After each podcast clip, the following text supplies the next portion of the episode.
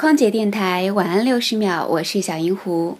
今天是母亲节，都说呢，母亲是世界上最美的名字，那我也是很赞同的。记得在我上中学的时候，那时候还是寄宿学校呢，有一段时间就莫名其妙的连续好几个晚上都没睡着觉。那天中午就哭得稀里哗啦的给妈妈打电话，本来说好的是再让我看看当天晚上的睡眠情况，可没想到呀。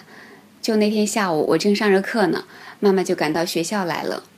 一见到我，妈妈的眼泪就往下流，而我呢，看到了妈妈，心中之前的恐惧呀、不安呐，全都烟消云散了。我想这就是母爱的神奇力量。